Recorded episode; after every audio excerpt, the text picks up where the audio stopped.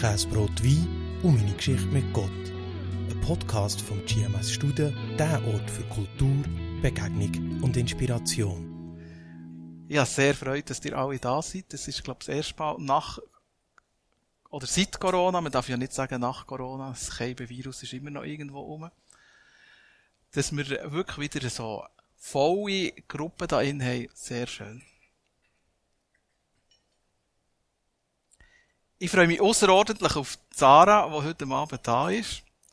Ihr habt es lesen Pfarrerin, Klimaaktivistin. Kann man das überhaupt zusammen? Werden wir herausfinden. Oder muss man das vielleicht sogar zusammen, wenn man es ernst nehmen will? Auch das werden wir herausfinden. Mir gefällt wunderbar der Satz über Sarah. Sarah Bach hofft und glaubt, ringt und zweifelt, sucht nach Antworten, findet darin Hoffnung und frische Ideen. Das gefällt mir und darum freue ich mich ganz fest, mehr von dir rauszuzwingen, Sarah. Bist so gut. Komm zu mir führen. Herzlich willkommen.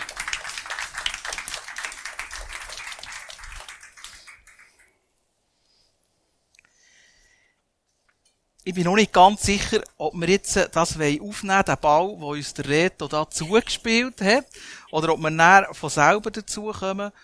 Der Reto, unser Caterer, hat vorher in seinem Beitrag gesagt, dass IP ähm, für ihn fast wichtiger ist als Bio, wenn es eben regional ist und man nicht irgendetwas hertransportiert. Wolltest du auf das gerade irgendetwas antworten? Ja, aber das, das, das ist ja die Abschätzung in, in Nachhaltigkeit. Also, ich habe manchmal das Gefühl, wenn ich, wenn ich an so Orte komme, wie jetzt hier heute Abend, dass gewisse Leute das Gefühl haben, ja, Zara, die weiss, wie man nachhaltig lebt und die ist perfekt und die kann das alles und die kann jetzt das genau uns sagen von A mhm. nach B. Und, und so ist es halt nicht. Und nachhaltig Leben sieht in jedem Leben und in jedem Beruf ganz anders aus. Und da bin ich genauso am dazulernen wie, wie viele andere auch. Und, aber ich denke, um das, um den Willen dahinter geht es, oder? ähm, dass man sagt, uns geht halt jetzt die, die Welt nicht irgendwo am, excuse, am Arsch vorbei, sondern wir, wir, wir sorgen uns um das, was uns geschenkt worden ist. Und das sehe ich auch also bei vielen Landwirten, die nicht Bio sind oder irgendwie ein Label haben, sehe ich oft eben genau diese Sorge. Und das finde ich bewundernswert und das finde ich auch, auch schützenswert. Genau. Du behauptest also von dir nicht, dass du perfekt bist. Das habe ich jetzt schon gehört. Ja, ja ist gut. Es ist immer gut, so anzufangen, dass das, das klar ist. Schon mal gut, perfekte Leute haben bis jetzt noch keine eingeladen. Das, das ist gut. Ja. Oh, da bin ich froh. Ja. Wir sind nicht gerade wieder gehen. Genau. ja, aber uns nimmt Wunder, wie du zu dieser Person geworden bist, wo du heute bist. Darum gehen wir jetzt zurück in deine Kindheit. Wo und wie bist du aufgewachsen? Am anderen Ende der Schweiz. Ähm, aufgewachsen das ist eine komplizierte Frage, wenn man ein Pfarrkind fragt. Ähm, die ersten fünf Jahre habe ich an der Grenze zu Liechtenstein gewohnt. Also wirklich, wirklich weit weg von hier. Äh, in einem kleinen Tal oder in einem kleinen Dorf namens Sevelen. Dann noch einen kurzen Abstecher ins Zürichgebiet und dann die meiste Zeit in Bern aufgewachsen. Wunderschöne Wabern. Genau. Und wenn ich jetzt nach einer schönen Kindheitserinnerung frage, wo holst du die her? Natürlich Bernbiet, nehme ich an. Ja, ja Bernbiet war viel so ein Jugendzeit. Gewesen. Wenn du jetzt eine coole Jugenderfahrung mhm. gefragt hast, dann vielleicht. Coole Kindheitserfahrungen.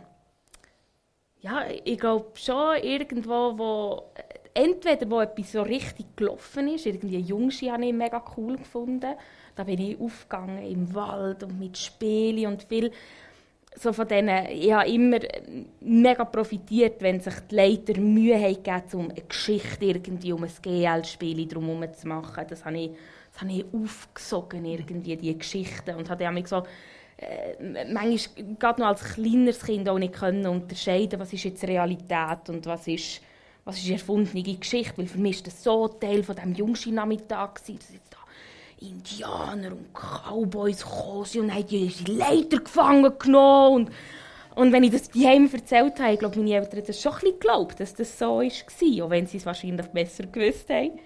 Ähm, ja, und der Jugendzeit ist natürlich so typisch Bern, ist natürlich cool, gerade so neben Bern aufzuwachsen, ähm, mit dem Tram in die Stadt zu können, die Freiheit auch können zu geniessen als Jugendliche, mit dem grösseren Umfang, den man dann plötzlich hat. Das war cool. Gewesen. Ja. Ich glaube, jetzt kannst du dein Mikro wieder so Wieder ein bisschen. Abhauen, führen und so. Genau. Ein bisschen besser, gell? Ja. Aber der Carlos ist dran. ne? Wir, Ja, wir ja. lassen uns nichts anmerken. Gibt es auch Schwieriges, wenn du zurückdenkst an deine Kindheit?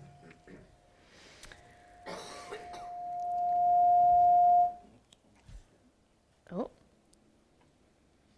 Weiterreden? Okay, gut. Ähm, ich bin eine Person, die sich, glaube eher aufs Schöne konzentriert. Es hat schon herausfordernde Situationen gegeben. Aber ich habe es angesprochen, wir haben, äh, ich sage jetzt mal, als ich 5 war, haben wir das erste Mal gezügelt und dann, als ich 9 war, das zweite Mal. Und das war schon auch einschneidend gewesen für als junges Kind. Aber gleichzeitig waren es gute Momente gewesen. und ich glaube, meine Eltern haben das gut können handeln mit uns als Familie. Das ist, es- es ist mir viel mehr wie ein Abenteuer am Schluss vorgekommen, wie etwas ganz Mühsames.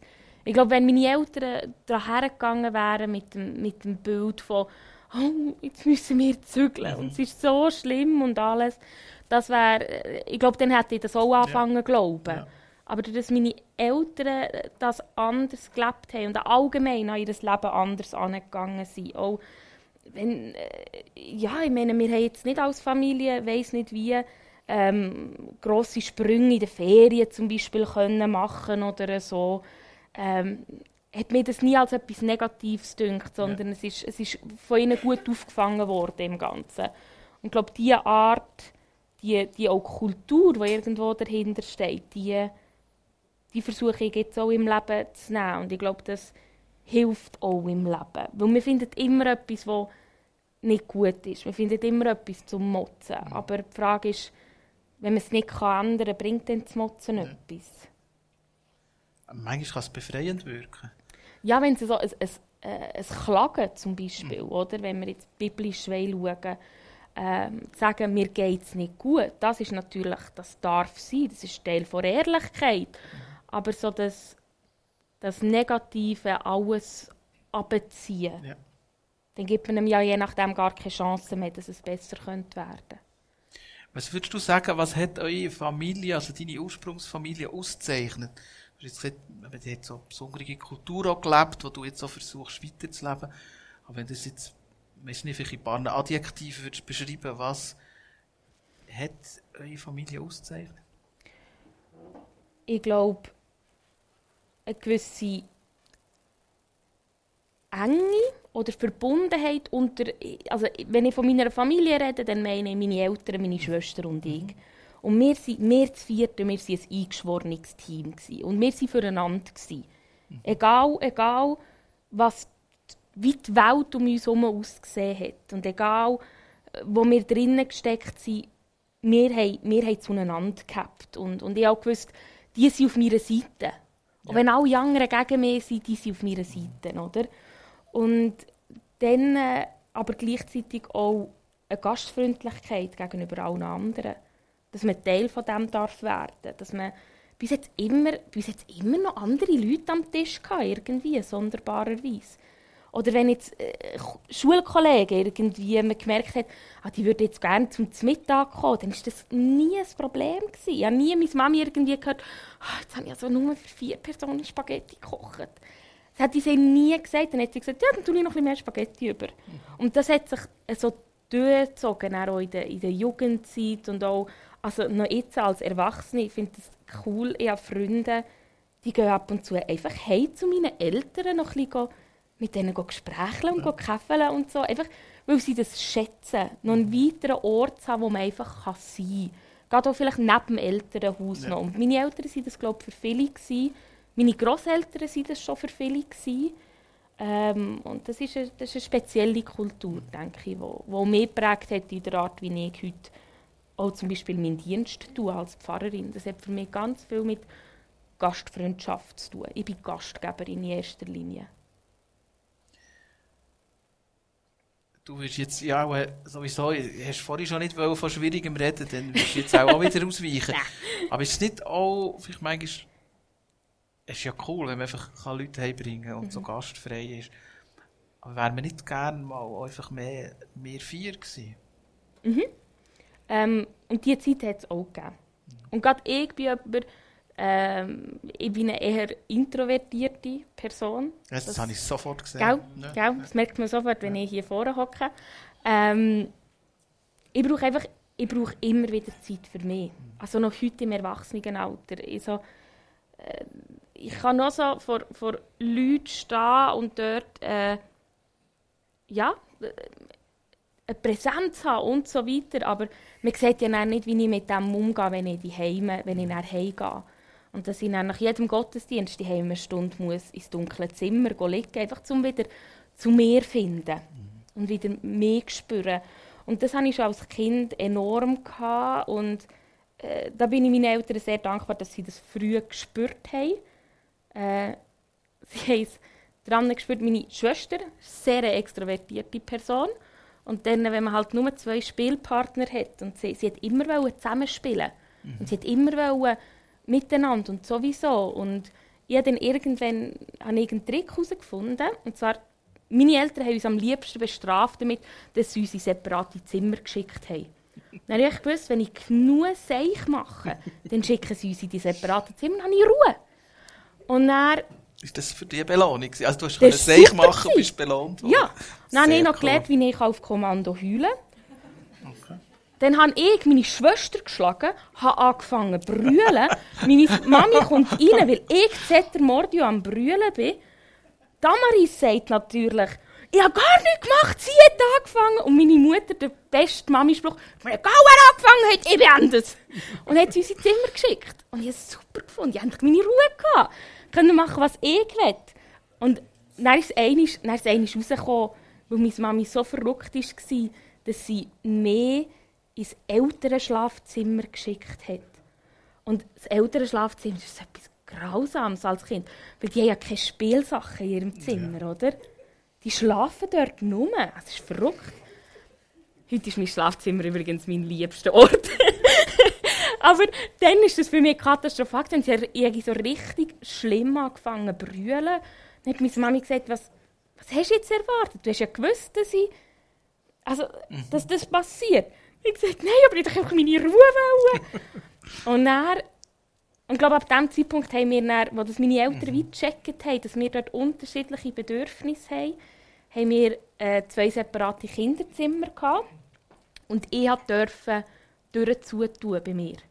Ich durfte sagen, das ist, jetzt, das ist jetzt mein Zimmer und das ist mein Raum und das, da darf niemand reinkommen, da muss niemand reinkommen, da ich jetzt einfach ungestört sein. Und ich habe vielleicht eine halbe Stunde am Tag die Zimmertüren zu. Und wenn sie offen war, dann war klar, man darf mit, mir spielen, man darf mit mir interagieren. Aber die halbe Stunde am Tag, da bin ich dankbar, dass ich das, das respektiert wurde. Und das ist auch in anderen Situationen respektiert worden, wenn eben, wir, haben, wir haben oben innen an der Kille gewohnt. Ähm, und es hat immer wieder Situationen gegeben, wo ähm, ja, in die Kille ist und dort waren ganz viele Leute. Gewesen. Und in den meisten Fällen konnte ich gut mit dem umgehen, aber es hat auch Situationen gegeben, wo ich mit dem überfordert war und nicht gewusst habe, was ich jetzt machen soll. Und da haben meine Eltern irgendwann gut herausgefunden, sie haben uns nicht gezwungen, Teil der Kirche zu sein. Sie haben uns nicht gezwungen, Teil der Gemeinde zu sein, sondern sie haben zugelassen, dass ich auch mal durfte sagen, nein, heute mache ich nicht. Und dann war das okay. Gewesen. Und dann hat es nicht geheißen, aber du solltest doch. Und was denken denn die Leute, wenn die Kinder von den Pfarrersleuten nicht? Und das denke ich, diese die Kombination ist, ist wichtig. Und das ist auch wichtig in meinem Leben. Ich bin sehr gern gastfreundlich, aber ich bin mir auch sehr bewusst, wo Grenzen sind. Und ich denke, das muss man sich bewusst sein in seinem Leben. Gerade wenn man so einen, ich sage jetzt mal, so einen halböffentlichen Job lebt. Ich habe Themen von meinem Leben, da erzähle ich sehr gerne und sehr offen darüber. Und es gibt Themen, die, das ist mein Privatleben. Und das ist auch wichtig, denke ich. Gerade wenn er eben die schwierigeren Zeiten kommen, gerade wenn Kritik musst einstecken musst. Und ich bin manchmal erstaunt, wie man kritisiert wird für Sachen, die ich als selbstverständlich anschaue, wenn ich meinen christlichen Glauben anschaue. Und dann muss ich den Leuten nicht noch irgendetwas geben, wo sie mein Privatleben können Mhm. angreifen oder so. Genau. Und wird das respektiert? Nicht immer. Also darum ziehe ich die Grenzen. Ähm, und das kann, manchmal, sind das, manchmal sind das Momente, wo, ähm,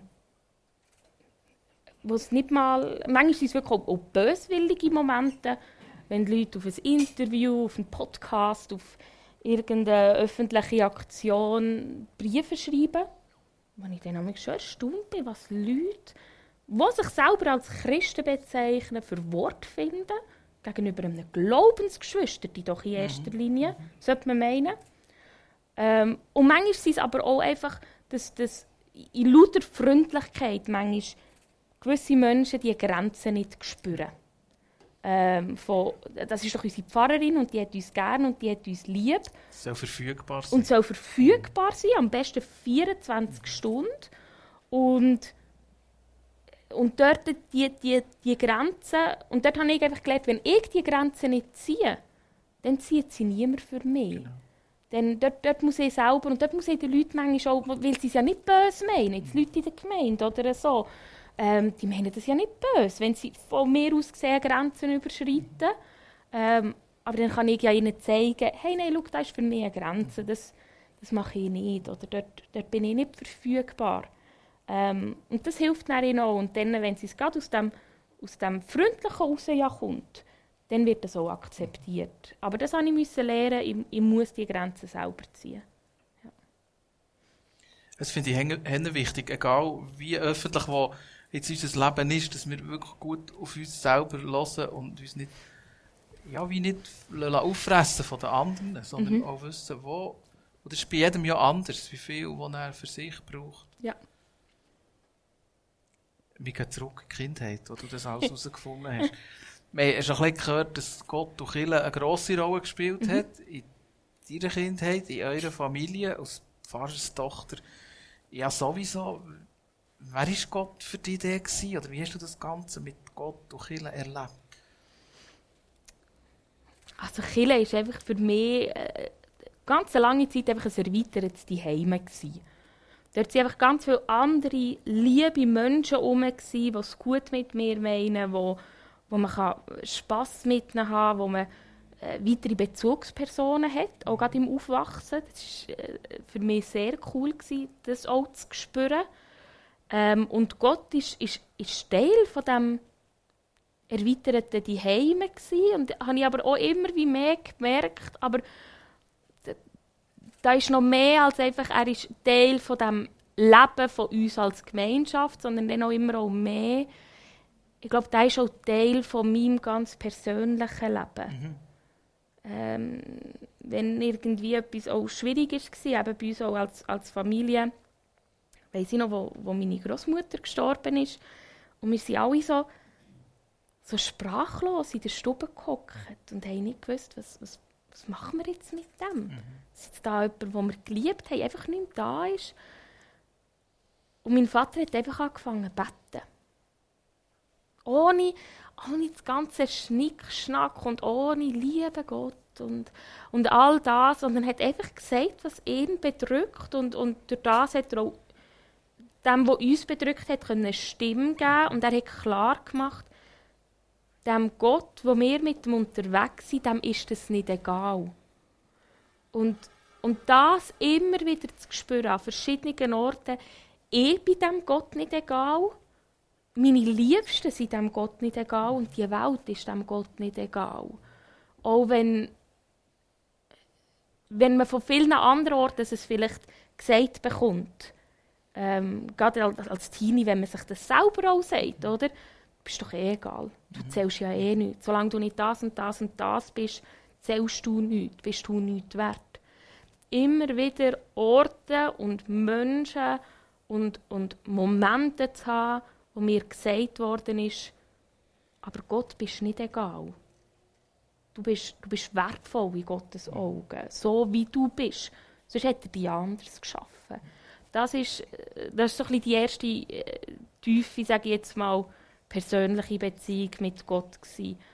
Und als ich dann wie gesagt habe, also gut, jetzt schauen wir, was das äh, mit mir macht und wo ich dann auch ähm, ja, mal das Ganze ein bisschen anfangen auszutesten mit so dem, wäre das Pfarrermäntel, wäre das etwas? Und dann auch ins Studium bin, gemerkt habe, oh, aber wenn, wenn du dem beipflichtest, dass, dem, dass du dem Gott nicht egal bist und dass aber auch ganz viele andere Menschen dem Gott nicht egal sind, dann, dann nimmt er dich also an der Hand und führt dich an ganz andere Orte an, wie du selber an würdest. Also es ist wie mein jetziger Glaube, wo ich, wo ich sage, Gott ist für mich einer, der mir auch immer wieder, äh, wo für mich Komfortzone ist, wo ich kann sein wie ich bin, wo ich einfach darf Sarah sein Er ist aber gleichzeitig auch einer, der mich ständig wieder daraus rausnimmt. Und immer wieder sagt, aber jetzt komm, gehen wir einen Schritt weiter. Komm, gib dir noch mal einen Schubs. Es geht noch mehr. Es geht noch etwas. Es kann, es, es kann noch besser werden. Und zwar nicht für mich, sondern eben für die anderen. Und das ist wie ein, ein natürlicher Weg, wie Gott mit mir unterwegs war, würde ich sagen.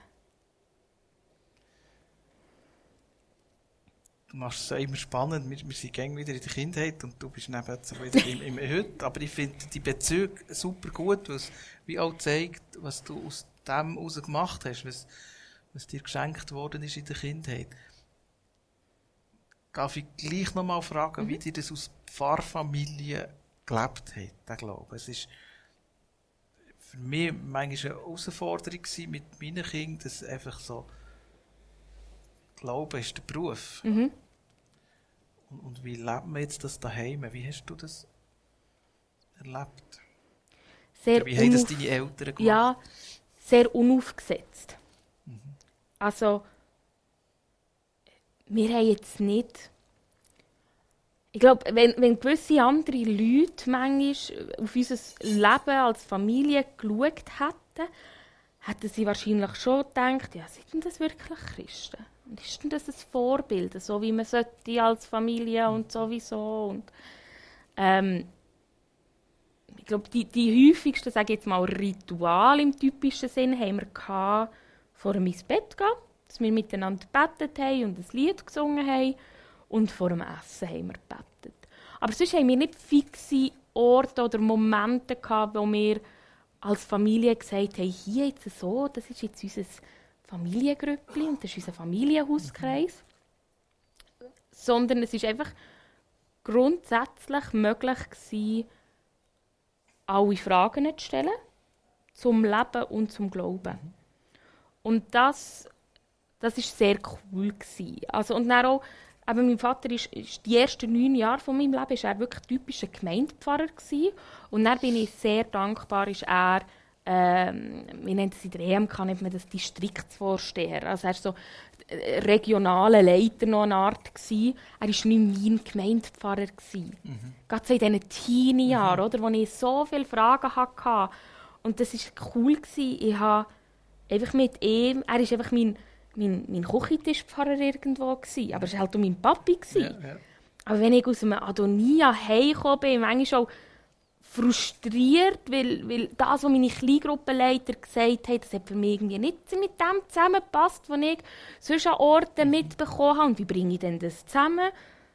Und dann hat er gefunden, das ist doch cool. Also schauen wir, wie bringen wir das zusammen? Ja. Äh, wie, wie, wie machst du Sinn aus dem? Ähm, und das war mega cool, gewesen, dass das so... Wir einfach über alles können reden und das hat der Glaube mit eingeschlossen. Mhm. Und das ist, glaube ich, der, der Weg, wie, wie sie mit uns Glauben gelebt haben. Und es hat keine, bei den Gesprächsthemen, aber auch in den Arten und Weisen, wie wir Glauben entdeckt haben oder allgemein in unser Leben geht, es hat keine Tabus gegeben.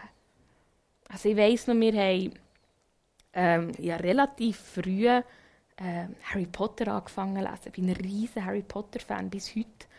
Weil ich bin immer so, ich war elf, wo er elf war und bin so mit dem aufgewachsen. Und es ist erst so nach drei, vier Jahren ist dann so die Reaktion im Kirchlichen gekommen, ob denn das jetzt nicht schlecht ist und dämonisch und Hexen und sowieso und alles. Und dann weiss ich noch, ist eine rechte Diskussion losgegangen, weil dann eben gewisse in, in der Gemeinde, wo wir dann gegangen sind, dann hat das Gefühl, ja, Harry Potter, das muss man verbieten, unsere Kinder dürfen kein Harry Potter lesen. Dann schon seich, wenn Bachs dann aber die Heime die Harry Potter Bücher stehen haben und die dürfen lesen, weil der Vater ist ja Pfarrer.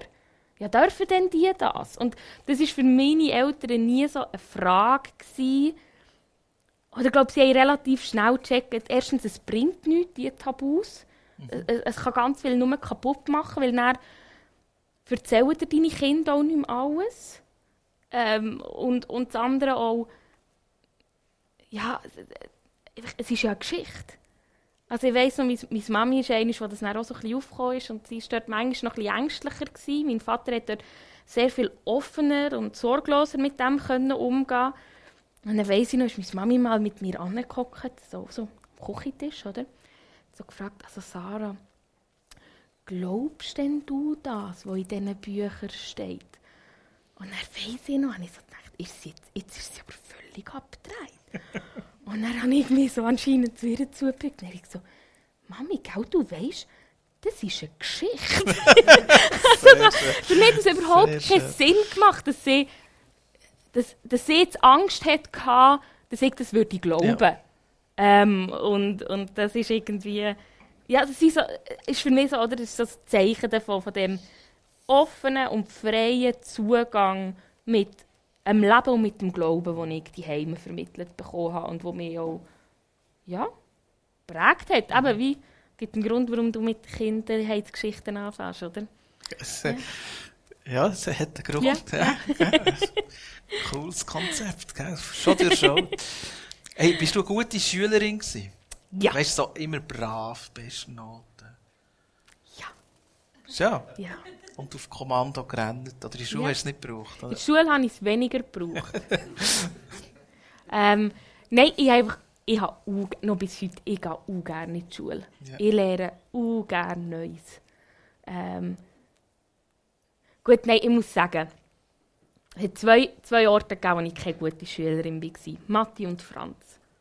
Das ist, das habe ich ganz schlimm gefunden. Vor allem irgendwann. Also ja, auch einfach, äh, vor allem, äh, eine Französischlehrerin gehabt. Excuse allen Französischlehrerinnen, aber das ist jetzt einfach, das ist jetzt einfach eine mühsame gewesen. So eine richtig wie aus dem Buch. Ähm, einfach, sobald du, du hast noch so etwas Gutes können sagen oder irgendwie so, wenn du irgendwas Falsches, einen falschen Artikel oder so gebraucht hast, hat sie dir gerade so reingeredet und gesagt, ich so, oh, das war ganz mühsam. Gewesen. Oh, das war schon in Bernbiet, oder? Das war schon in Bernbiet, ja. Das nicht mal über Zürcher lästern. Nein, ah, nein, nein. Nein, und da irgendwie, das ist äh, bis am Schluss. Also die hat mich tatsächlich durch meine Franz-Matur rasseln Okay. Ja, ja, aber es war okay. Gewesen. Ich habe damit gerechnet und ich gedacht, ich habe genug Plus, es geht, es längt. Ist mir im Fall egal. Also Mathe hast du gleich ein bisschen können, in dem Fall, wenn du hast... Mathe habe ich mich... Nein, Mathe habe ich mich gut durchgeschlichen. Meine beste Freundin im Gimmer hat nach fünf Jahren Mathematik studiert. Die war einfach okay. ein Genie, gewesen, was Mathe angegangen hat. Und ähm, ich nie musste abschauen, würde ich sagen. Aber es war halt schon hilfreich, gewesen, so jemanden neben einem zu haben. Wenn ein bisschen Sicherheit gibt. Wenn man ein bisschen ja, Sicherheit ja. gibt, weil in gewissen Sachen einfach ein bisschen den Stress wegnehmen Aber nein, auch dort bin ich. Ich glaube, Mathe habe ich, habe ich sogar genügend geschafft am Schluss. Aber es ist also kein knapp geworden. Aber ich glaube, Franz habe ich tatsächlich einen Zweieinhalber im Gimmerzeugnis. Und ich habe mir gefunden, das ist schon gut, schon gut. Dann sieht man gerade, dass ich es nicht kann. Genau, ja, da gibt es keine Fragen. Muss niemand fragen. Ja. Also Franz ist einfach schnüd. Ja. Was war so dein erster Berufswunsch? Gewesen? Geschichtslehrerin. Also nein, ganz lange Tierärztin, muss ich sagen. Und dann habe ich mal gemerkt, dass ich kein Blut sehen kann. Dann ist er recht schnell gestorben. Okay. Äh, und er war ganz, ganz lange Geschichtslehrerin. Gewesen. Geschichtslehrerin am Gimmer. Und ich hatte so einen coolen, so einen coolen Geschichtslehrer, gehabt, der hat das auch gut gemacht. Und ich habe so gedacht, oh, das ist schon interessant. Und jedes Mal etwas Neues und immer wieder etwas. Ich habe irgendwie auch das Gefühl, Geschichte, das ist ja so ein Thema, das sich so extrem verändert oder so. ja. Und dann weiss ich noch, hat er einmal, das ist glaube ich sogar ein halbes Jahr vor dem Gimmerabschluss, hat er irgendwie gesagt, er hat jetzt drei Monate frei. äh, es kommt ein Ersatz. Er hat drei Monate Dienstgeschenk vom Kanton Bern, weil er seit 40 Jahren am gleichen Ort, in der gleichen Schule unterrichtet. Das war der Moment, wo ich gesagt habe, nope, Nein, das, das, mache ich nicht. Das mache ich nicht. Also, und der ist wirklich so ein richtiger, der hast du gemerkt, das ist ein Eingesessener, das ist mir näher erst aufgefallen. Der ist mit seinem Kerli reingeschoben gekommen, und dann hat er die Klasse angeschaut. Also sie haben ihn reingeschoben. Nein, nein, nein, nein. Er hat so ein, er hat so ein Kerli gehabt mit so ganz vielen Schublädchen. So wie, wie so irgendwie im Flugzeug, weißt du so. Und er hat so ganz viele Fächli drin gehabt. Und dann hat er uns also gefragt, welche Stufe das wir sind. Und dann haben wir gesagt, ja, wir sind irgendwie, keine Ahnung, Sekunde oder so. Und er hat gesagt, okay, Sekunde, ja. Und dann hat er da seine Schublädchen durchgeschaut. Welches Thema sind wir? Ja, okay. Und dann hat sich sein, sein Ding vorgezogen und hat das alles vorbereitet gehabt. Ich glaube, der hat nichts mehr müssen vorbereiten. Aber er hat 40 Jahre gleiche Schulgeschichte. Ja. Ja, das ist irgendwie, mehr so habe ich kreativ gefunden. gewesen. Nein, habe ich dann irgendwann gefunden. Ich weiß nicht, warum ich so viel an das dran gehängt habe, aber äh, die Faszination für Geschichte an sich ist geblieben, aber ich glaube, ich würde es nicht wollen unterrichten. Ja, krass ist ja schon, Französisch kannst du nicht, Ja. wegen einer Lehrerin. Ja. Die Geschichte hat dich fasziniert, auch wegen einer Lehrperson. Macht schon extrem viel aus, oder? Was für eine Lehrperson. Ja. Ja, ja, ja. Also, und das ist also, allgemein, oder? Was hast du für Vorbilder? Und ich glaube, das war bei mir schon etwas. Gewesen.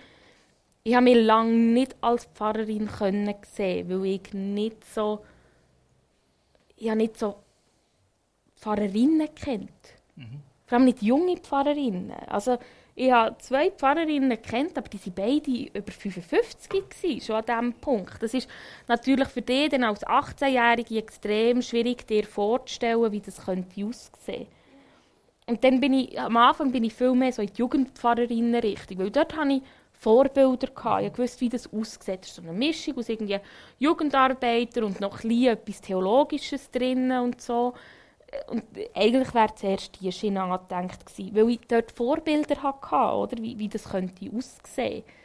Und, und erst nach, nach dies nach durch dort die Beschäftigung mit, mit ähm, diesen Aufgaben und so, habe ich gemerkt, ja, warum nicht einfach mal...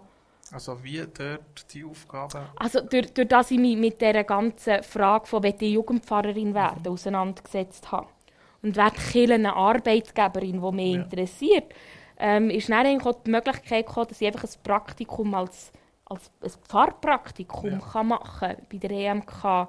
Und dann habe ich so das Gefühl, das ist ja eigentlich noch gut. Dann lernst du mal mit allen Generationen, wie das so läuft. Und dann nach einem Jahr kannst du sagen, ist gut. Oder kannst du sagen, nein, gehe gleich irgendwo Richtung Geschichte oder Management oder weiss doch auch nicht, was es dann wäre genau. Und was war der Moment, gewesen, wo es der Ermo reingezogen hat? Du gesagt hast, mal, das ist es. Es hat, ich glaube, ich würde nicht sagen, dass es so einen Moment gegeben hat. Aufgefallen ist es mir dort, wo mir ein Kollege gefragt hat, irgendwie so drei Viertel im, im Praktikum, hin, also nach so drei Vierteljahr, hat er mich gefragt, ja und was machst du, wenn du jetzt da nicht gehst, Theologie studieren?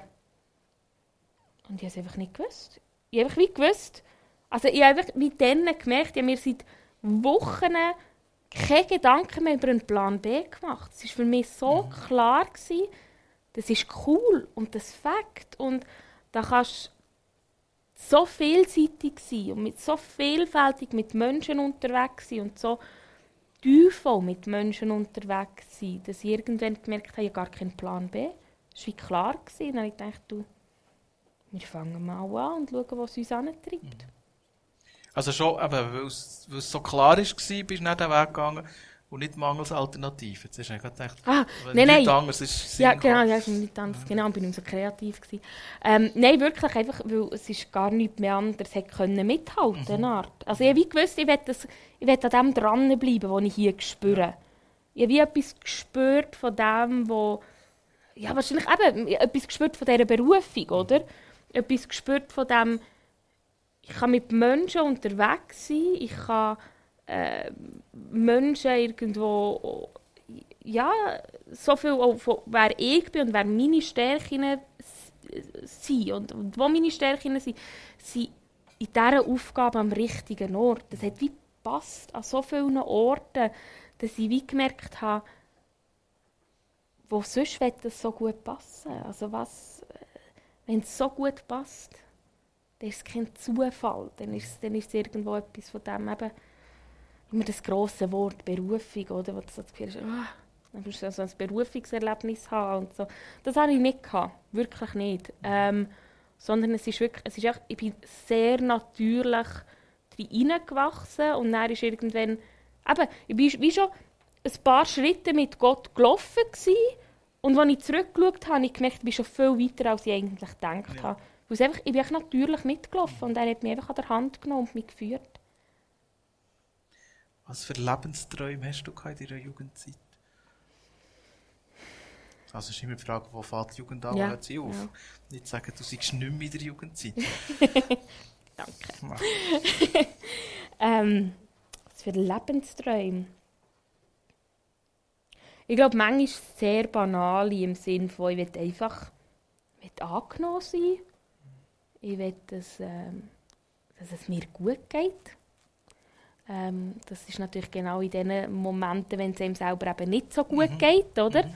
Oder wenn man merkt, man ist irgendwie manchmal ein bisschen, ein bisschen komisch in gewissen Situationen, wird komisch angeschaut, sei es in der Schule, manchmal wegen dem Glauben oder eben, weil sie ja gewusst haben, du hast dort noch irgendwo ja.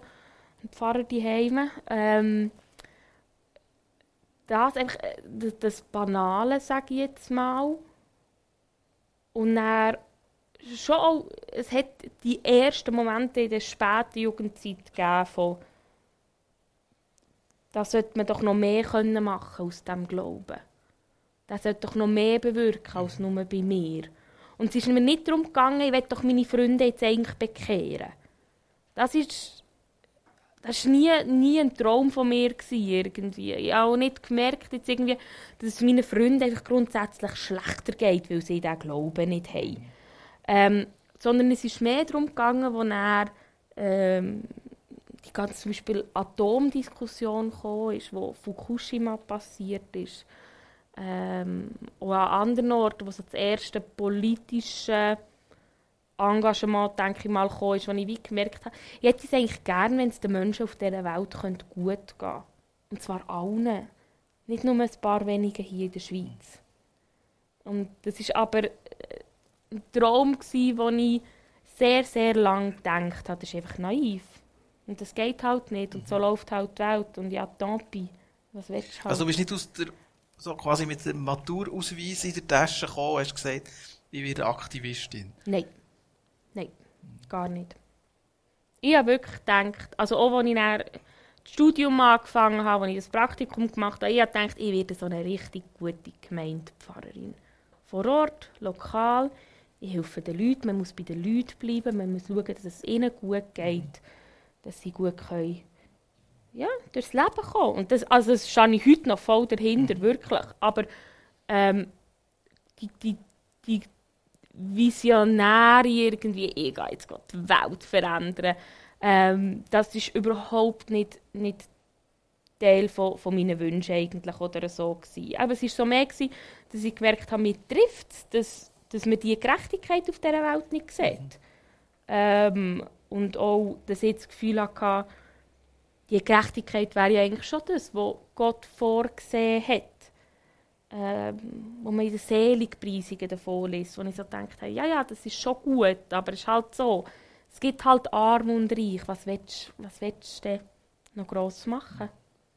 Oder vor allem, was kann ich denn machen? Vielleicht war es so das, was mich davon abgehalten hat, dort überhaupt gross anfangen zu träumen. Wie hast du deinen 20. Geburtstag verbracht? Mein 20. Geburtstag? Das ist schon sehr lange her. Schon lang her. Ich glaube gar nicht so spektakulär. Ich habe den 18. relativ gross gefeiert, das weiß ich noch. Der 20. 2012, muss ich überlegen. Dort habe ich gerade ja, da bin ich, habe ich das Praktikum als Pfarrerin angefangen. Wahrscheinlich bin ich irgendwie, habe ich ein paar Freunde irgendwo, ich glaube ein paar Freunde dort in die Wohnung eingeladen, weil ich dort das erste Mal allein gewohnt habe. Das war cool. Gewesen. Dann sind, glaube ich, ein paar Freunde auf Besuch und dann haben wir ein bisschen so gefeiert, ja. ist ein gutes Stichwort. Hast du denn viele Freunde gehabt? Und ist das so völlig eine, eine fromme Bubble gewesen, wenn ich so mhm. bis jetzt deine Geschichte mhm. höre? Nein. Ich habe ich habe viele fromme Freunde, sage ich jetzt mal. Ich habe viele Freunde, die christlich aufgewachsen sind, aber sich in den Teenie-Jahren vom Glauben ein bisschen verabschiedet haben. Und ich hatte viele Freunde, die jetzt mehr so aus der Schule und so. Also, es kommt jetzt darauf an, was du viel nennst. Aber so, diese drei Bereiche hatte ich. Und diese drei Bereiche habe ich versucht, immer wieder zusammenzubringen, weil ich das Gefühl hatte, das passt ja irgendwo alles zusammen. Ich finde die alle cool, die finden mich alle irgendwo akzeptabel. Dann wird es untereinander irgendwo auch gut, gut klappen. Und das ist, ja, es hat sich, also ist noch bis heute so, dass ich, ich finde es schön, dass ich viele Freunde habe, die nicht aus dem frommen Kuchen sind. Mhm. Behaltet mich, behaltet mich ein bisschen auf dem Boden bei gewissen Sachen, das ist gut. Solche Freunde muss man haben. Wenn dann manchmal sagen, so, jetzt frömmelt es ein bisschen, Sarah, komm oben runter. Das ist wichtig, ja. ja. Wenn ich dich dann gefragt hätte, wer ist Gott für dich? So quasi, ja, ich lerne deine Freunde kennen und er ist da irgendwie, spielt Gott auch eine Rolle. Ist das so ein Freund von dir? Oder was hättest du gesagt, wer Gott ist? Ich glaube schon. Ich glaube, so mit 20 hätte ich definitiv noch so gesagt, ja, Gott ist einer, der meint es gut mit mir, der findet es cool mit, mit mir und mit meinen Freunden unterwegs zu sein. Und das ist irgendwie, mit dem hat man es gut, der gibt uns gute Momente, der, äh, wenn wir worshipen, das ist noch ganz fähig. Und ähm, ja, das... Ich glaube, das, das wäre wirklich noch so ein bisschen meine Hauptaussage Jesus ist mein bester Freund. So ein bisschen der, oder? Mhm. Schön. Jetzt Adonia Leiter wäre stolz auf mich. ähm, wirklich, also, es ist, es ist sehr um den persönlichen Jesus für mich gegangen.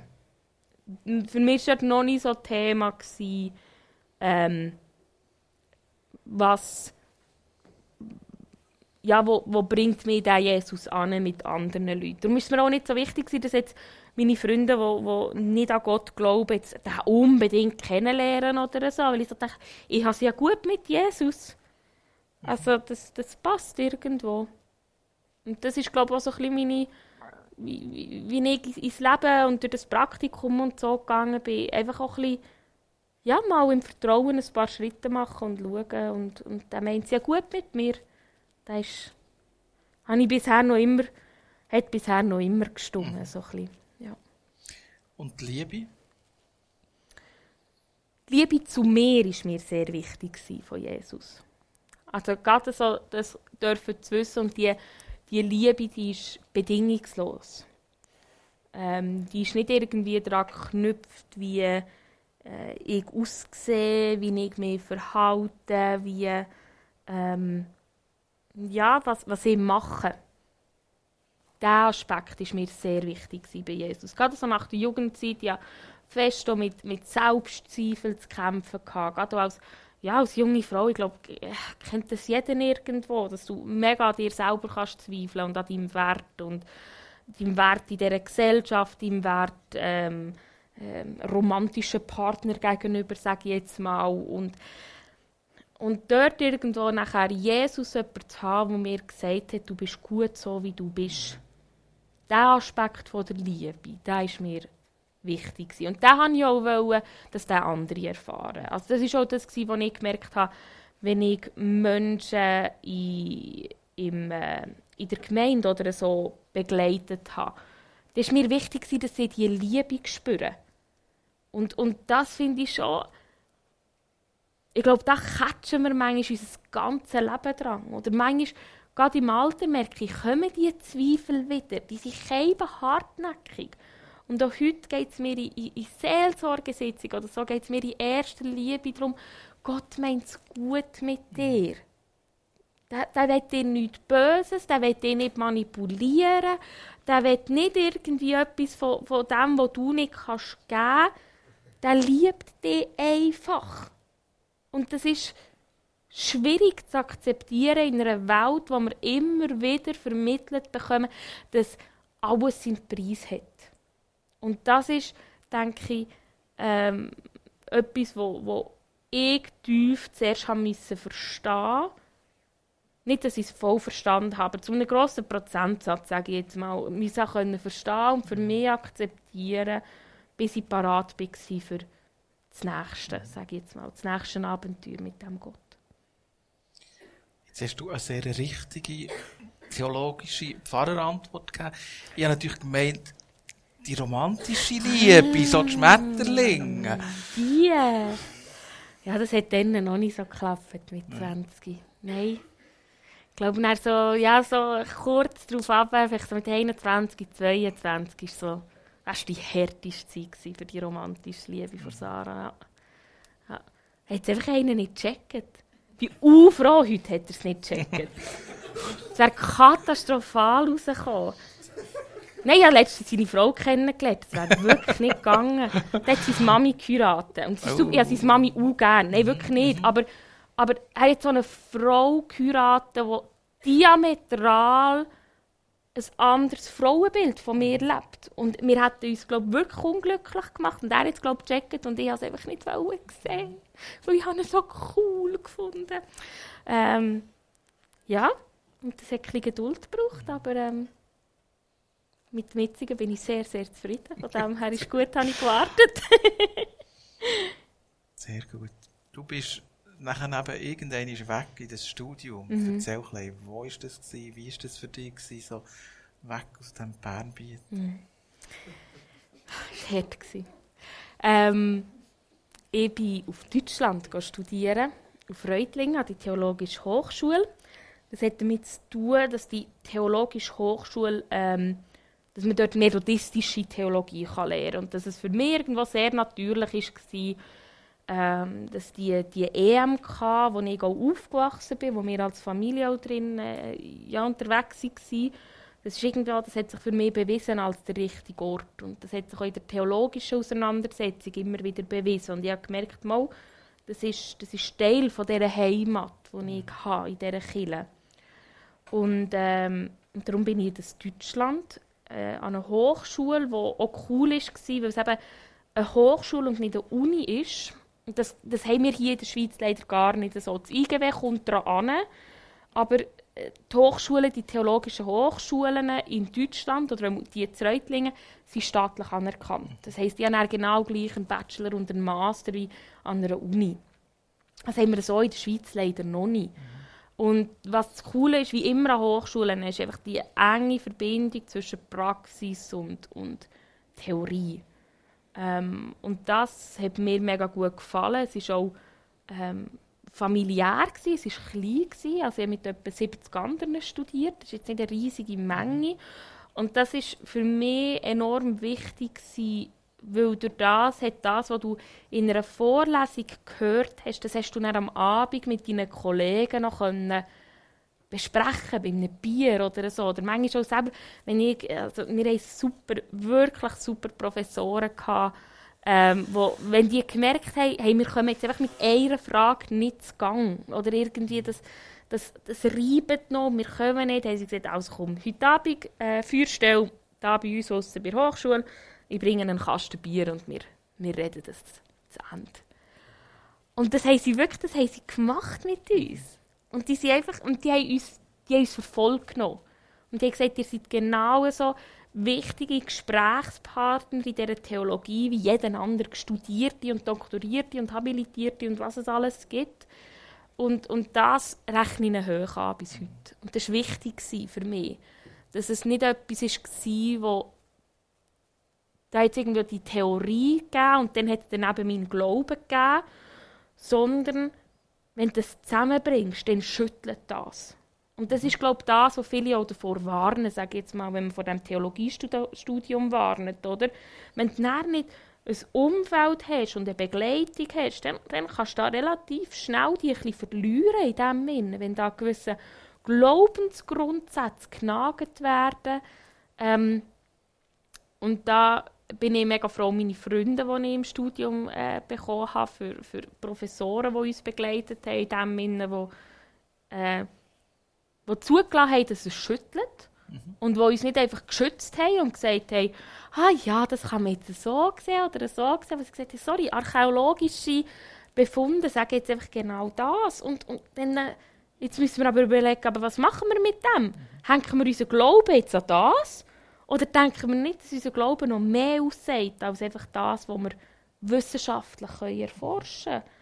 Und die Wissenschaftlichkeit ernst nehmen und sagen, das ist wichtig, dass das Teil auch von dem darf sein, wie wir den Glauben weitergeben, wenn wir auch in der heutigen Zeit, glaube ich, auch relevant bleiben als Kirche, dürfen wir uns der Wissenschaft nicht einfach verschliessen. Und aber gleichzeitig eben, aber die, die Wahrheit von, von Jesus, wo, die ist echt grösser als das. Nicht im Sinne von, sie widerspricht dem, mhm.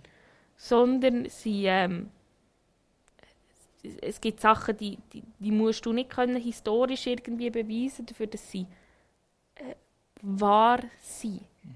In dem Sinn, wie Jesus wahr ist.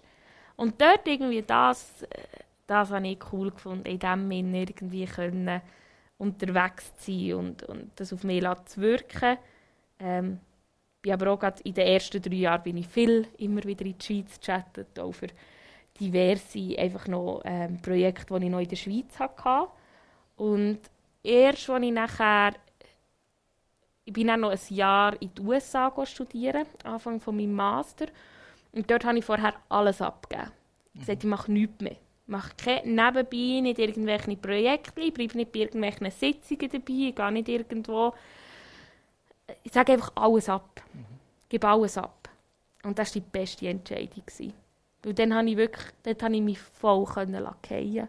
Und dort habe ich nochmal so richtig die Leidenschaft entdeckt für die Theologie mhm. und für das, was Gott nicht einfach mit mir vorhat und wo Gott nicht einfach nur mehr will sagen sondern was Gott, wo Gott mich will anführen und wo Gott mich will, ähm, noch ganz anders brauchen, wie das, dass es mir vielleicht wohl wäre.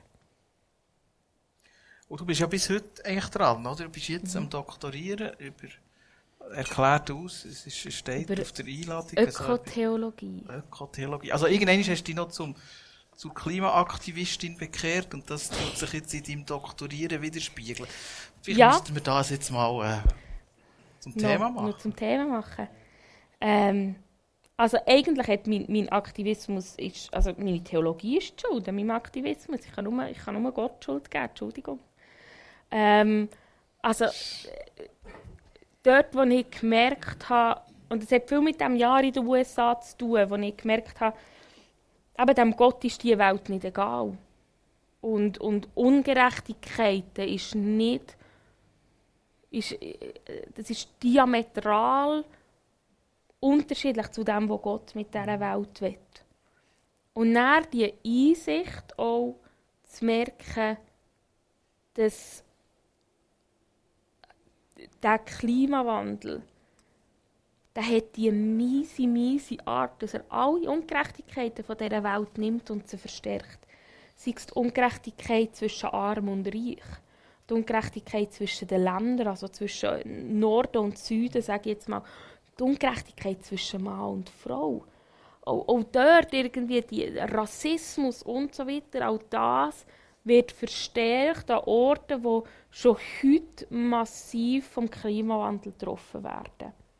Das mit Mann und Frau muss man erklären, weil die anderen alles können folgen ja. aber ähm, Mann und Frau, das habe ich auch ganz lange nicht gewusst, aber ähm, das ist vor allem auch, ähm, ist das in den letzten zwei, drei Jahren, äh, das, hilft uns das, uns vorzustellen, wenn wir jetzt auf die Corona-Pandemie schauen. Haben wir ja auch gesehen, ähm, Corona-Krise hat auch an ganz vielen Orten dazu geführt, dass man wieder in ein traditionelleres Muster gefallen ist, von was die Aufgaben von Frauen und was die Aufgaben von Mann sind. Und man sagt auch so ein bisschen, ähm, dort hat sich auch Ungerechtigkeiten zwischen Mann und Frau haben sich wieder verschärft. Und man hat auch schon diverse Orte auch gemerkt, auch durch soziologische Studien, dass eigentlich genau gleich auch Umweltkrisen so etwas auslösen. Dass wenn ein Land von einer Umweltkrise bedroht ist, Syrien zum Beispiel, wo massiv von dieser Dürre bedroht worden ist, äh, wo er ja auch die, die grosse, unter anderem die grosse Fluchtbewegung ausgelöst hat, ähm, hat man gemerkt, dass wo vorher Frauen äh, zum Beispiel auch neben dem Kind noch einen Job hatten, noch gewisses eigenes Geld verdient worden haben, wenn die dann natürlich in eine Fluchtsituation gedrängt werden, ähm, dann ist es ganz klar, die Frauen schauen für die Kinder und die Männer schauen für sich oder bleiben zurück und gehen in den Krieg. Und das zementiert wieder die, die traditionellen Rollenbilder. Und das ist an ganz vielen Orten so, auch wenn Landwirtschaften bedroht sind, ähm, wenn, wenn Fluten kommen in Indien zum Beispiel. Einfach Krisensituationen lösen bei Menschen ganz oft aus, dass man sich nach Sicherheit in traditionellen Rollenzuschreibungen oder allgemein Strukturen sucht. Ähm, ist ja manchmal spannend, wie, wie in Krisensituationen werden Menschen auch politisch konservativer, wo man sich an dem Sicherheit verspricht. Man denkt, ah, das, das, das ist noch so ist, es mal gut. Gewesen, oder? Früher war alles besser. Gewesen. Und äh, früher haben ja Frauen klar gewusst, was sie zu tun haben und Männer klar gewusst, was sie zu tun. Wir fangen jetzt mal dort an und hoffen, dass sich dann, ähm, dass sich's dann überspiegelt, sozusagen. Und das ist einfach verrückt, wenn man merkt, eben, äh, gerade aber auch die Befreiung von Frauen in diversen Orten würde extrem viel helfen, auch im Bereich Klimawandel. Also wenn Frauen in ärmeren Ländern zum Beispiel auch eine adäquate sexuelle Aufklärung hätten, ähm, könnte man auch schon viel zum Beispiel gegen den grossen Bevölkerungswachstum tun. Nicht, dass man jetzt auch nicht muss sagen dass gerade die Kinder, die dort geboren werden, deren ihr Fußabdruck ist also nicht so riesig wie der genau. von uns hier. Also können wir auch nicht einfach ihnen die Schuld geben. Da wäre ich mich so gegen das Argument, ja, man muss einfach die Bevölkerung reduzieren mhm. und dann ist schon gut. Ähm, aber mehr auch, auch, auch das, dort hat man ganz viel, wir nennen das so die Intersektionalität, dass Ungerechtigkeiten sich gegenseitig verstärken und aber auch Befreiung in einem Feld andere Befreiung kann weiterziehen weil das alles so auf eine miese Art und Weise miteinander verhängt ist, gerade in Krisensituationen nachher, genau. Wir spüren sehr viel von der Sarah als Denkerin. Aktivismus stelle ich mir irgendwie noch ein bisschen anders vor. Denken ist ja, ist ja gut und es ist ein wertvoller Beitrag. Aber so, erzähl mal, äh, Sarah auf der Straße und so, oder gibt es das gar nicht? Die letzten zwei Jahre natürlich weniger. Ja. ähm, mal, aber das ist, das ist Teil des Aktivismus. Also auch das auf die Straße zu bringen, das in die Politik mhm. hineinzubringen. Das ist äh, ein grosser Teil auch von meiner Arbeit ähm, zu schauen, dass es irgendwo Hand und Füße bekommt. Und ich merke aber schon, ich, ich will auch bei den Kindern anfangen. Also Aktivismus kann auch sein, eben Abende, wo ich zu irgendwelchen Jugendgruppen gehe oder zu Seniorenkreisen oder irgendwo ein Podium machen und sagen, hey, im Fall, das kann uns als Kinder nicht egal sein, wir sollten Vorreiterinnen sein in der Klimafrage das liegt mir am Herz irgendwo. Und da, äh, da merke ich auch eben, und das, ist, das liegt mir am Herz. Das ja. ist für mich nicht nur ein, ein Denkding, das ist für mich etwas, das mich tief im, im Herz innen auch bewegt hat. Also ich weiss noch, als ich das erste Buch so zu diesem Thema gelesen habe, also so, eben um das gegangen ist, wie, wie die Ungerechtigkeiten verschärft werden. Mir ist es nur noch runtergelaufen. Ich konnte nur noch brüllen. Und ich hatte es noch selten gehabt, irgendwo in einer Situation von meinem Leben, dass ich ab einem Thema so emotional geworden ja. bin, sondern eben ja eher das Gefühl, ja, ich habe mein Leben im Griff, dann musst du ja nicht brüllen, dann geht es dir ja gut. Und dann irgendwo zu merken, hey, da ist jetzt dein Herz so bewegt, dass da ist noch etwas anderes dahinter als nur, dir tun jetzt die Menschen schon ein bisschen leid.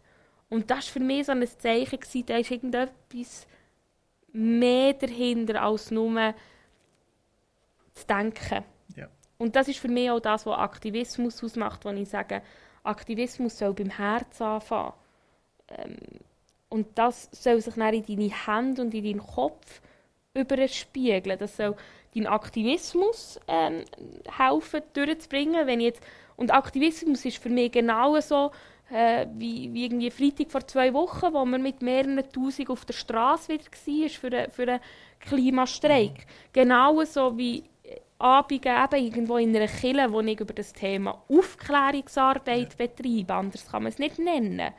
Ähm, das gehört für mich zusammen, das ist für mich Aktivismus. Ähm, und, und ich versuche dann auch, aber vielleicht dann mehr eben so in meiner Doktorarbeit das Ganze irgendwo auch zu reflektieren. Hey, aber wie müssen wir, wie hätte es so weit können kommen? Wie hätte es so weit können kommen, dass mehr Menschen das Gefühl haben, die Macht über Leben und Tod zu entscheiden? Nicht nur von 100 Tier- und Pflanzenarten pro Tag, sondern von Menschenleben schon heute dass uns diese Macht gegeben sei. Wie hätte es so weit kommen können? Was für ein Menschenbild muss da dahinter stehen? Und da dürfen wir uns als Christen und als, als christliche Theologie nicht aus der Verantwortung ziehen. Weil die Art und Weise, wie unsere Theologie sich entwickelt hat, hat ganz viel dazu beitragen dass wir den Menschen angefangen haben, diese Macht zu schreiben. Dass wir gesagt haben, alles Körperliche, alles Natürliche ist ja eh sündig.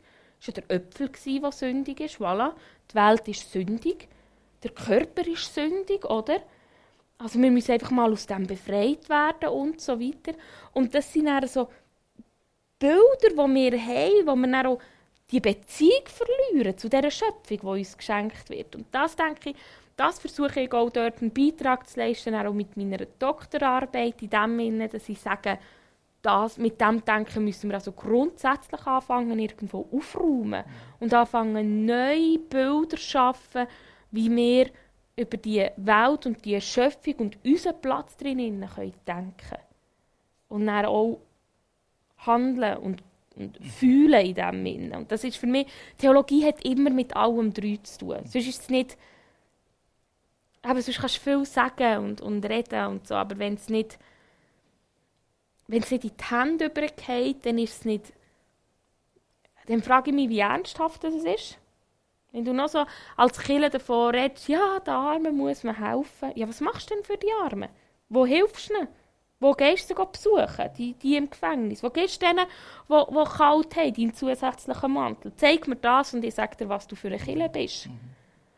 Und, und gleichzeitig aber auch müssen wir, ich denke, auch ganz persönlich müssen das Herz verändert bekommen. Weil sonst gehen wir kaputt an diesem Auftrag.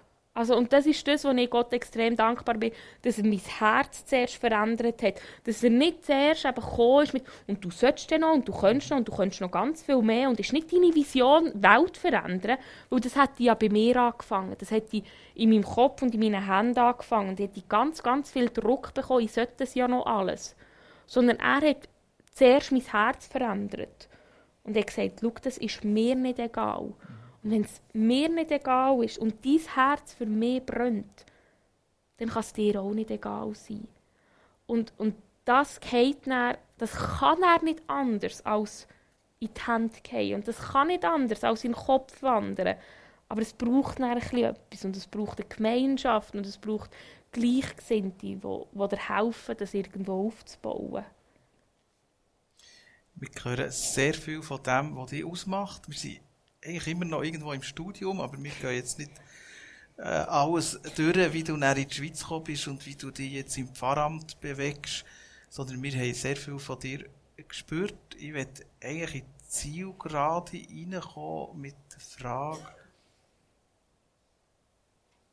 was für ein, zwei Lektionen, die das Leben dir gelehrt hat bis dahin, willst du zum Schluss noch mit uns teilen?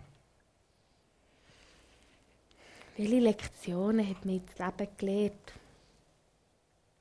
Ich glaube, die eine war wirklich, Glaube hat, hat, hat mit dem Dreispiel zu tun. Glaube hat mit dem Dreispiel zu tun aus Denken, aus, aus Denkstrukturen, aus das, was wir traditionell Theologie nennen. Und ich glaube, jeder von uns hat eine Theologie. Und, und äh, wenn wir uns nicht genug damit auseinandersetzen, dann ist das vielleicht sehr eine versteckte Theologie. Und dann würde ich sagen, dann kann es auch äh, wichtig sein, dass wir uns mit dem auseinandersetzen. Äh, mit, mit dem aber auch Gelebten, mit der Hand und aber vor allem mit dem Herz. Und das, das unser Glaube profitiert davon, wenn die drei sich gegenseitig helfen und befruchten und so. Und ich glaube, die andere Lektion, die ich gelernt habe, die ich immer und immer wieder lehre, ist, ich muss es nicht allein machen. Also auch jetzt, äh, ich, ich habe ein, ein riesiges Support-System hinter dran, damit ich machen kann, was ich machen kann. Damit ich auch mit dem Doktorat mich auf gewisse Risiken einladen kann. Oder? Ich meine, die Welt der Forschung ist relativ unplanbar, mit rein finanziell auch. Und ich habe Leute, die, äh, die mir finanziell zum Beispiel helfen, wenn es dann so weit kommt, dass es mal für ein Semester lang halt die Stelle an der Uni nicht gibt oder die Forschungsbeiträge halt nicht durchkommen. Und die erfährst das zwei Wochen vorher, ob du Finanzen bekommst oder nicht. Das ist brutal. Und, und dort irgendwo zu sagen, du musst es nicht allein schaffen, du, du kannst es ganz oft, glaube ich, auch nicht allein schaffen. Auch Aktivismus, du kannst es nicht allein machen. Ich kann allein die Welt nicht verändern. Schon gut so, dass ich nicht allein muss. Ich hätte ja allein nicht die Antworten. Aber der Wert von der Gemeinschaft im, im Engen, sage ich jetzt mal, in meinem ganz persönlichen Leben und ich glaube aber auch für uns als als Kirche, für uns als Welt, diesen Wert von der Gemeinschaft wieder entdecken. Auch von der gemeinschaftlichen Intelligenz und was wirklich wichtig ist in dieser Gemeinschaft und was nicht wichtig ist und wo wir darauf verzichten können, damit die Gemeinschaft eben wirklich für alle möglich ist. Das, denke ich, diese Lektion bin ich immer wieder am Lehren und und fände ich es cool, noch mit anderen mehr zu entdecken, was das bedeutet für uns heute. Ich werde am Schluss noch mit dir das Zitat anschauen. Carlos, könntest du das Pipi-Zitat einblenden? Das haben wir noch nie probiert, also geht es sicher gut. Was möchtest du noch probieren? Du überzeugt bist, es wird gut, auch wenn ich es noch nie gemacht habe. Nachhaltige Welt fände ich cool. ja, also wirklich irgendwo das probieren, ja, warum probieren wir es nicht mal mit, mit Nachhaltigkeit? Warum probieren wir es nicht mal mit wegkommen von, oh, ja, ich sage es so, von einem kapitalistischen System? Mhm. Ähm, wir haben es noch nicht wirklich ausprobiert. Also kommt es doch sicher gut. Vor allem, weil ich ja überzeugt bin, dass wir Gott auf der Seite haben für das.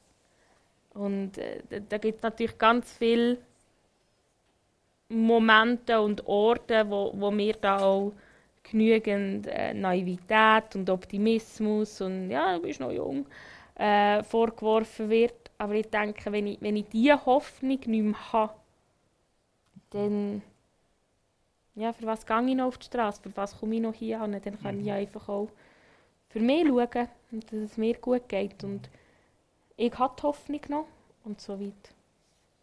So lange mache ich weiter. Kommt sicher gut. Kommt sicher gut.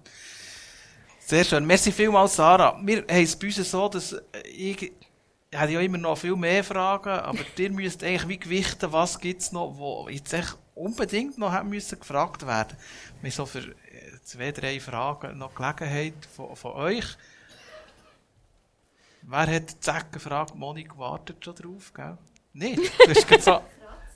Nein, du hast echt so also, Monik nicht. Erst nachher. Wer hat sonst eine Frage? Ich, habe, ich weiss, dass ich nicht alles gefragt habe. Darum.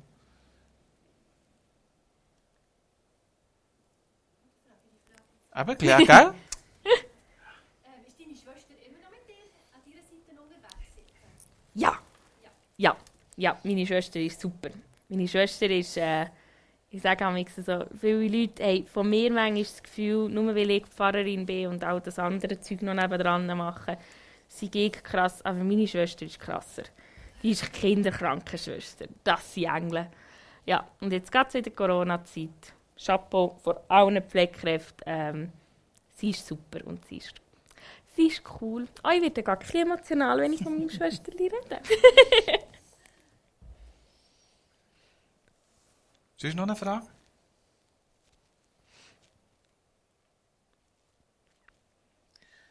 Sonst danken wir ganz, ganz herzlich.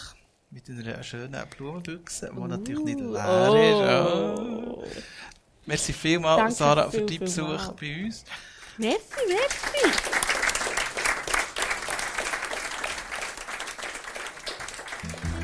Käsebrot Wein und meine Geschichte mit Gott. Ein Podcast vom GMS Studen, der Ort für Kultur, Begegnung und Inspiration.